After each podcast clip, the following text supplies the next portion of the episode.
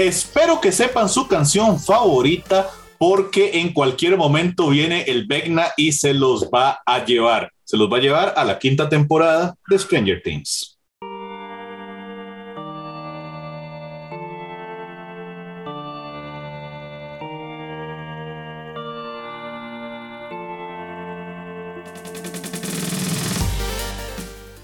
Bienvenidos a un nuevo episodio de Dungeons and Geeks. Soy Ronald Morales, Laura Elizondo, Steven Ovido me acompañan hoy y venimos a hablar de lo que fue la cuarta temporada de Stranger Things. Episodio con spoilers, por aquello quedan advertidos, porque el Vecna viene por todos nosotros. Hay que escoger nuestra canción favorita para la quinta temporada. Yo lo que les puedo asegurar es que Steven va a escoger una canción tan llena de furia, tan llena de odio, que ustedes ni se imaginan lo que va a pasar aquí. Entonces, los voy a saludar para que me cuenten cómo les fue con esta cuarta temporada y sus episodios kilométricos. Saludos, Lau.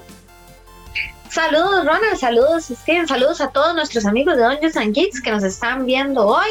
Y ay, qué temporada. Yo, la verdad, hay cosas que ya pensándoles en frío, pues tengo muchos comentarios por ahí, pero tengo unas cancioncitas ahí, un playlist muy especial que yo creo que me podría salvar de, de creo con toda seguridad. Creo que no es una canción tan llena de odio, como la de Steven. Pero antes de continuar, les recuerdo a nuestros amigos que por favor se suscriban a todas nuestras redes sociales. Recuerden, estamos en Facebook, estamos en Instagram, estamos en Twitter, estamos por supuesto para que se suscriban a nuestro canal y también para que nos escuchen en nuestros podcasts, en Spotify, en Google y en nuestros amigos de Narrativa X, que transmiten nuestro contenido.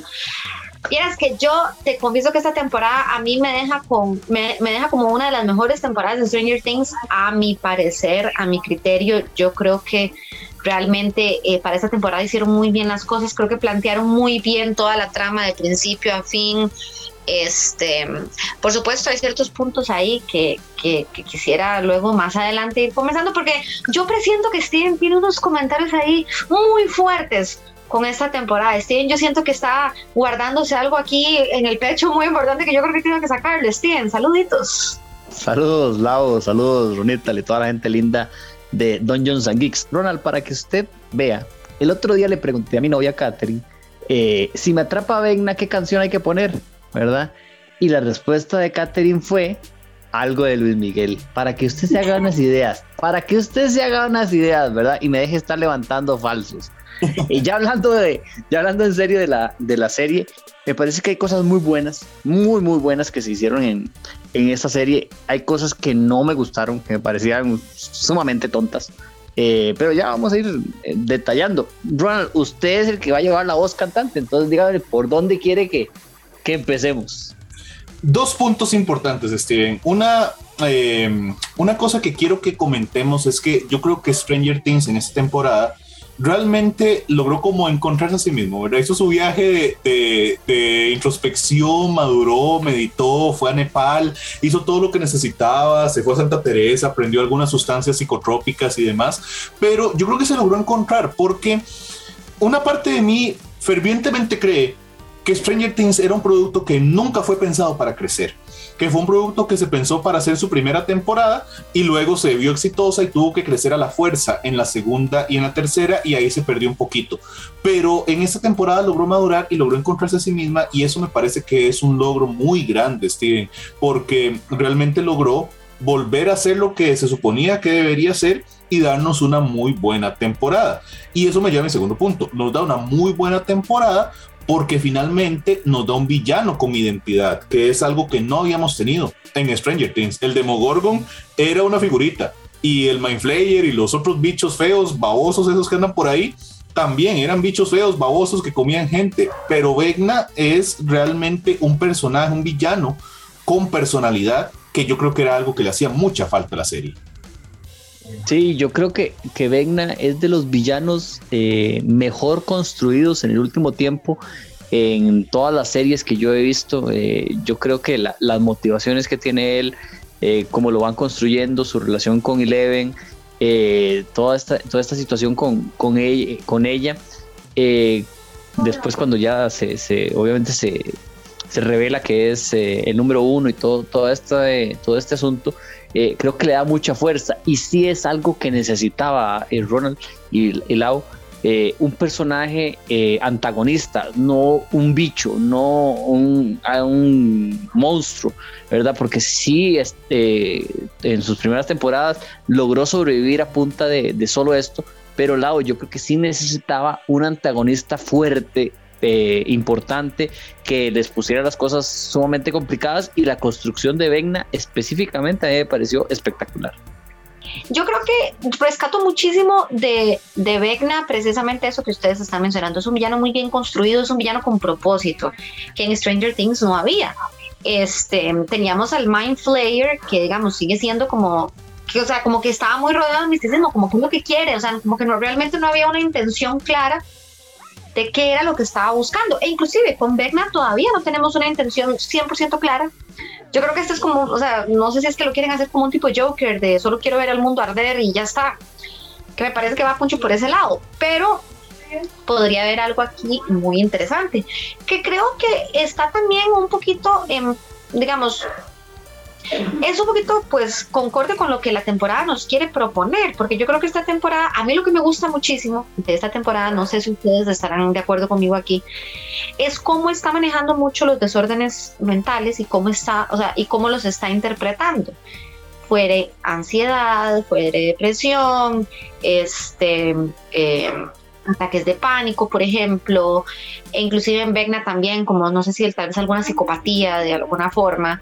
Entonces, me gusta muchísimo esta interpretación. Yo creo que a Stranger Things le faltaba algo así. Yo creo que por eso esta temporada deja una muy buena sensación en todo el mundo, porque todo el mundo realmente se logra y pues se logra no identificar con el villano, pero sí se siente muy atraído. Y algo que sabemos es que entre más interesante es el villano, usualmente la historia va a ser más exitosa y ya hay precedentes de eso. Yo creo que Steven ahí me apoyará mucho con esa teoría, ya que es el fan número uno de los villanos. Pero este Vegnas fanboy. Pero sí creo que eso es algo que hizo muy bien la serie, esa interpretación de todos estos desórdenes mentales, cómo los podemos ver, cómo a veces son, o sea, nos consumen y todo. Entonces yo creo que por ese lado a mí la serie me, parece muy, muy interesante lo que hizo en este trabajo de la temporada. Y yo creo que, y lo había hablado con Ronan también, ¿verdad? Que, que nos dio personajes, que eso también es otro punto que quiero a, traer aquí. Nos dio personajes como, y siempre pasa en Stranger Things, nos encariñamos mucho con un personaje y luego no lo matan y es como, Dios mío. Y, y, esta serie pasó exactamente lo mismo y nos dieron personajes con los que se pudo identificar la gente y, y, pucha, Ronald, yo creo que todavía, en especial yo creo que Ronald y yo tenemos a Eddie muy aquí. ¿Verdad, Ronald? Lo tenemos muy aquí, atravesado en el pecho. Creo que no somos los únicos, ¿verdad? O sea, yo creo que el fenómeno de lo yo, que... Yo lo lloré, digamos, yo lo lloré. No. Pregúntale a Ronald, yo me pegué la llorada.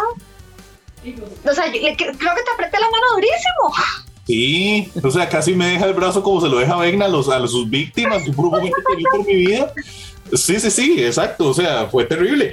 Pero yo creo que Stranger Things en eso logra siempre, siempre ese efecto, ¿verdad? Tiene personajes muy buenos. Creo que lo, de, lo del personaje de Eddie es superlativo, o sea, superlativo por encima de otros personajes con los que nos hemos encariñado en algún otro momento. Siento hace un discurso, una representación de una época que realmente le calza y que realmente yo espero que no sea lo último que veamos eh, del personaje de Eddie no necesariamente porque vaya a revivir, porque no, no quiero verlo volver a la vida, pero no quiero que su personaje quede en el olvido. Algo parecido a como vimos el manejo del personaje de Billy, que también me parece que está muy bien desarrollado en su temporada y que en esta regresa y sigue aportando.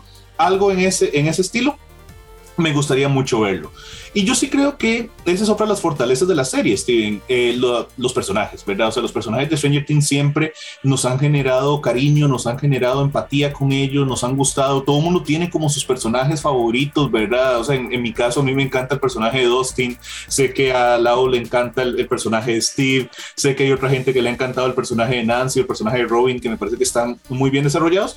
Sin embargo, yo sí creo que una cosa que Stranger Things necesita hacer es empezar a hacer una limpia de personajes, ¿verdad? Porque hay algunos de ellos que no todo es color de rosa, ¿verdad? La, temporada no es perfecta, hay algunos personajes que sobran, realmente sobran, y que podríamos empezar a, a, sacarlos, digamos, de la ecuación. O sea, yo no entiendo qué hace Jonathan vivo, para empezar. Es un personaje que deberíamos haber matado hace rato.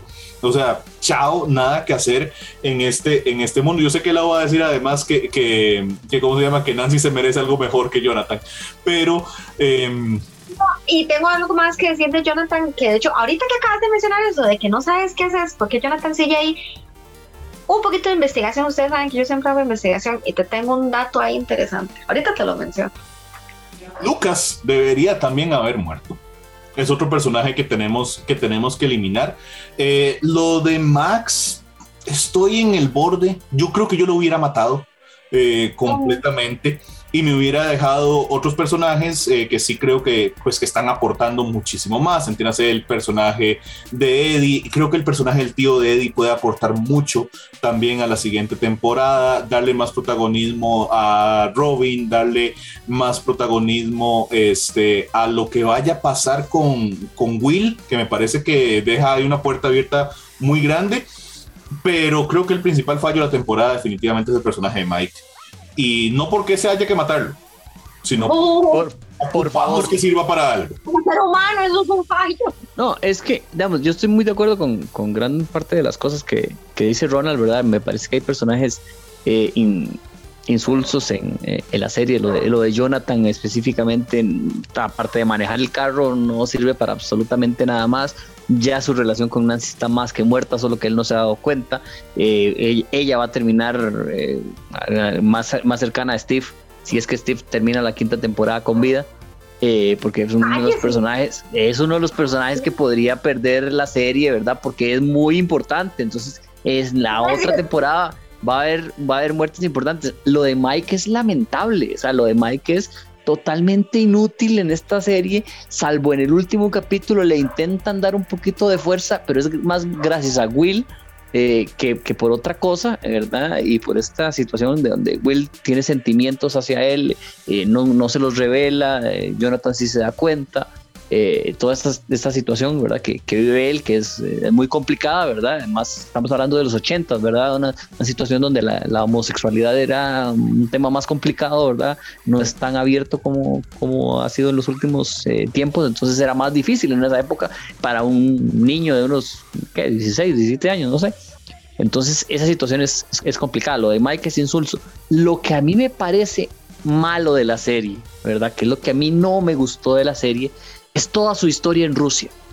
Todo el, tramo de la historia en Rusia, salvo para regresar a Hopper a la, serie, ¿verdad? que sí es un personaje importante, sí es un personaje necesario, eh, todo ese tramo lo detesté. O sea, cada vez que la serie se iba a Rusia, yo obstinado porque quería que regresara a Hawkins, quería que regresara con la situación de, de Eleven, porque eh, era más llamativo. Lo de Rusia, primero, aparte de que es absurdo por todo lado que se le mire todo lo que sucedió en esa, en esa cárcel.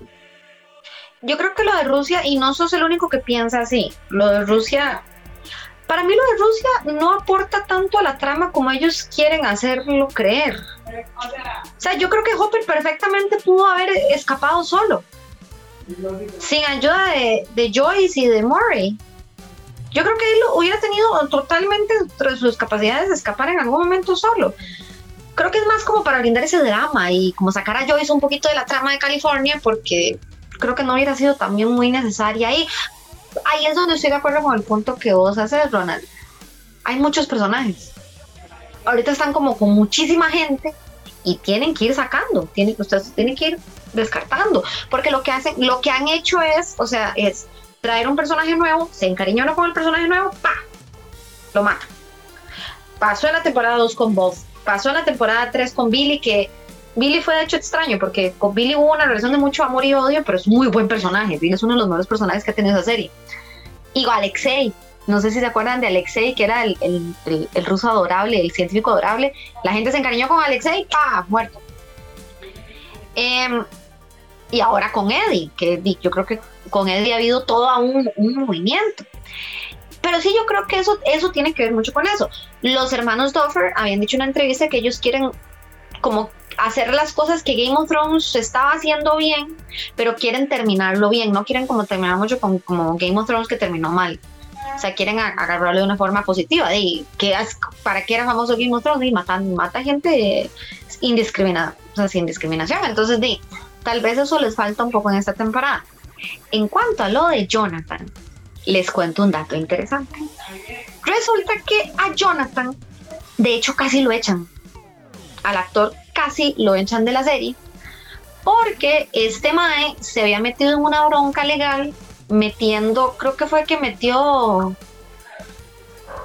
marihuana a otro país o no sé, no, no, no te, no te puedo, eh, no te puedo como precisar ahorita. Él se jaló una torta a legal. Y ese más estuvo así un pelito que lo echaran de la serie. No lo echaron. Entonces lo que hicieron para desquitarse, o no sé si como para ver cómo se lo sacan de encima, es de hecho cortarle su tiempo en cámara. A él le cortaron su tiempo en cámara a más de la mitad al personaje. De ahí podría venir mucho el hecho de que el personaje se haya venido tan abajo, ¿verdad? Entonces, di, este, Nancy es la que ha tenido como más prominencia en todo eso, entonces, di, yo perfectamente puedo ver a, Jonathan muriendo en la próxima temporada, tal vez un sacrificio para salvar a Will o a Nancy o no sé, lo veo, lo veo así. Esa sería una buena forma de empezar. Que yo creo que ahí es donde la serie le ha costado mucho, como tal vez deshacerse de esos personajes que, que, digamos, que, sean que el público se ha encariñado, pero si vos realmente quieres tomar un riesgo, tenés que hacerlo y tenés que irte deshaciendo de gente. Y yo te acuerdo con vos, este, lo de Mike es muy, muy triste, porque realmente Mike, de la primera temporada a este Mike, y yo sé que la gente cambia, por supuesto, los adolescentes cambian y todo. yo, siempre, yo siempre lo he odiado, No, yo sé que vos siempre lo has odiado. A mí Mike me parecía muy tierno en la primera temporada yo no sé qué pasó después, ¿verdad? O sea, la, puerta le dio pero por el pésimo, o sea, le dio por muy mal lado. y vieras que para mí la historia de California también es muy floja. De hecho, el grupo de California es el más flojo, es el que menos la gente le gustó. De Rusia, yo, por ejemplo, rescato al personaje de Enzo y al personaje de que me hizo mucha gracia, el del helicóptero. Argyle es lo que yo rescato de California. A mucha gente no le gusta Argyle. A mí me parece demasiado gracioso ese mayo, ese mayo. Y el actor, y es que lo, yo, yo le decía a Ronald, o sea, esa peluca está espectacular cuando me di cuenta que no, es el pelo del actor. O sea, y ese ma es así en la vida real. Entonces Pelazo. ma, espectacular. Ese ma yo creo que solo llegó al set un día, fue como, hola, brochachos. Y, y dijeron, pase, ma, pase. Pa, casting.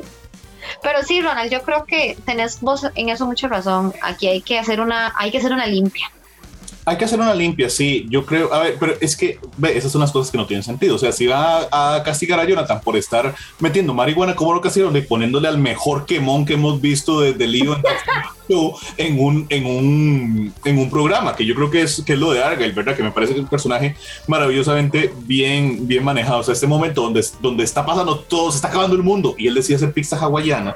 Yo creo que nada puede hablar más de, de lo que es la identidad de un personaje.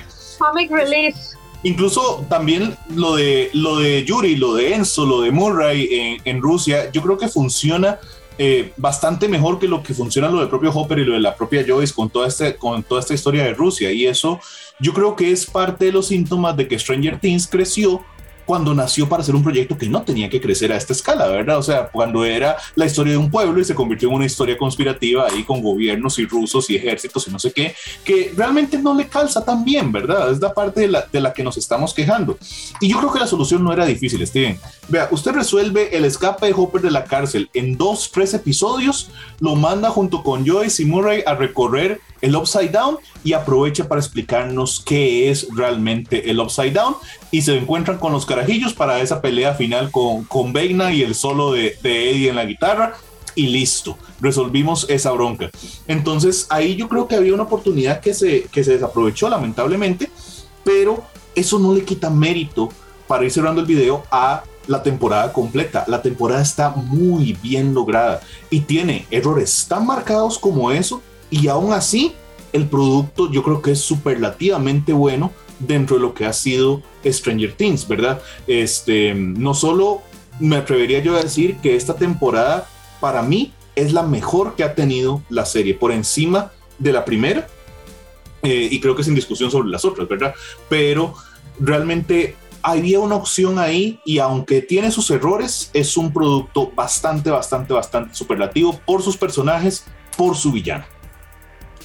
Sí, o sea, eh, yo no estoy tan seguro que sea mejor que la 1 o que me guste más que la 1. No sé si sea, digamos, si tiene un villano que, que, marca mucho la diferencia con respecto a las otras a las otras series, pero yo tengo, es, como les dije, yo tengo severos problemas con, con la historia en la historia en Rusia, con gran parte de, la historia en, California, porque la historia en California en un momento se divide en dos partes.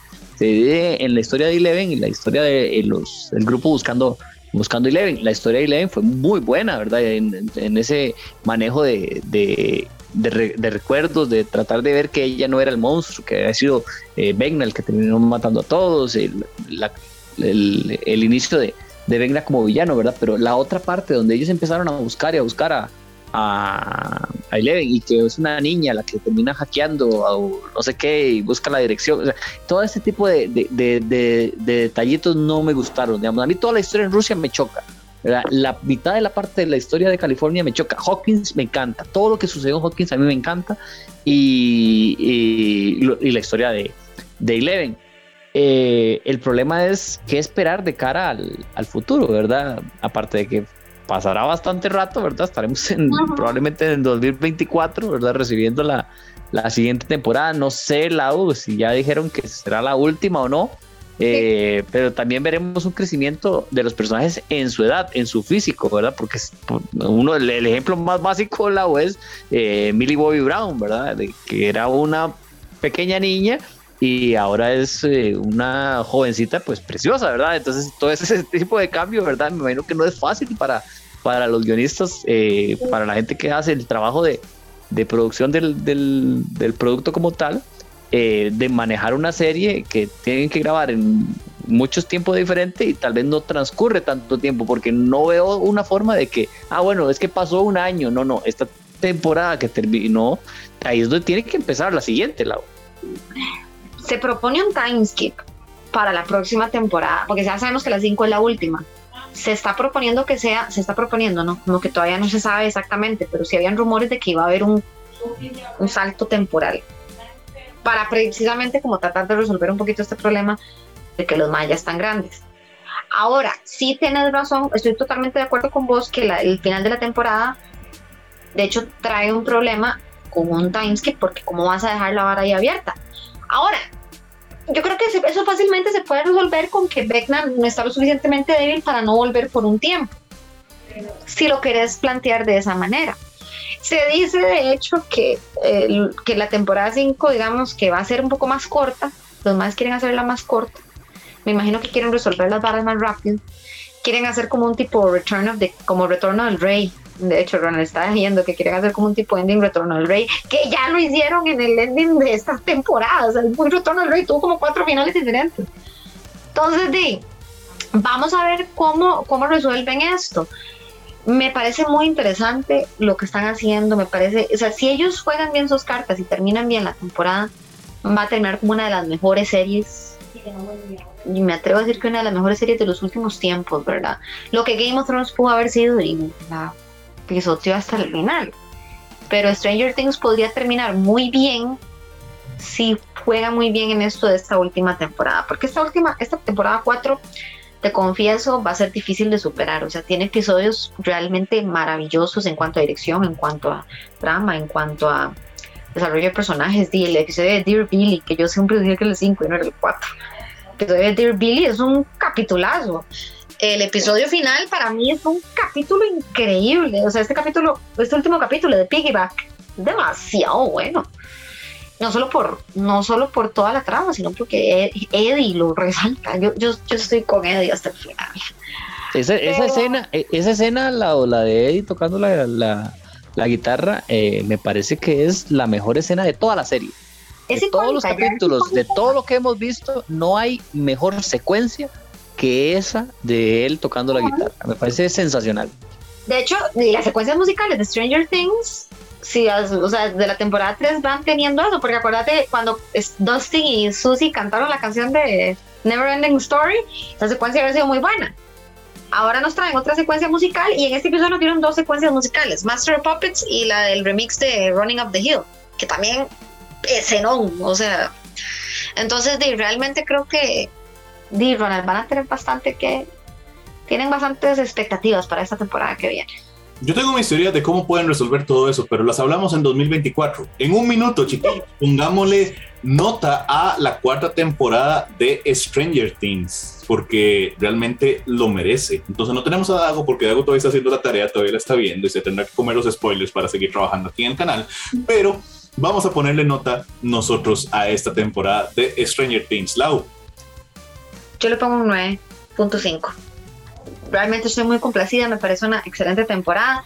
No le pongo un 10 por esos errores que ya estamos hablando, porque de ahí los hay, pero ¿Steve? Ah, quiero escucharlo a usted primero. Yo creo que es una temporada muy, muy, muy bien lograda. Villano muy bien logrado. Sí, la historia de Rusia es más larga de lo necesaria, pero no necesariamente me parece una mala historia. Me parece una historia mal contada más que una mala historia como tal. En esa parte, el resto del contenido me gusta mucho. Y por primera vez en un buen rato con Stranger Things siento que están haciendo las cosas con motivo. Eh, con personajes con motivo y demás. Entonces, expectativas altísimas para la siguiente temporada, porque esta hizo el trabajo de poner esos fundamentos de una forma entretenida para seguir creciendo. Entonces, bastante, bastante, bastante destacable. Esta temporada se lleva un 8-8 de mi parte.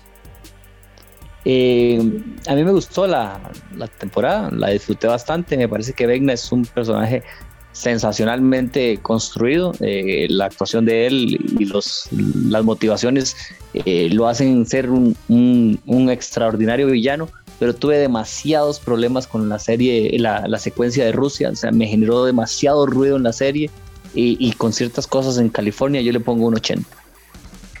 Un 80, eso significa que la nota de Don Johnson Geeks para la cuarta temporada de Stranger Things, sus dos partes, es lo mismo que yo dije, un 88. ¿Ven? y eso que yo, y eso que yo fui la hater con Obi-Wan. Háganme caso, chiquillos, háganme caso. Yo sé por qué les digo las cosas, pero de momento nos vamos. Otro día hablamos de eso, otro día probablemente en 2024, cuando empiece a sonar un reloj de pared en alguna parte. Soy Ronald Morales, Steven Oviedo, Lado Elizondo, otro episodio de Dungeons and Geeks. En 2024, Lau verá la muerte de Steve.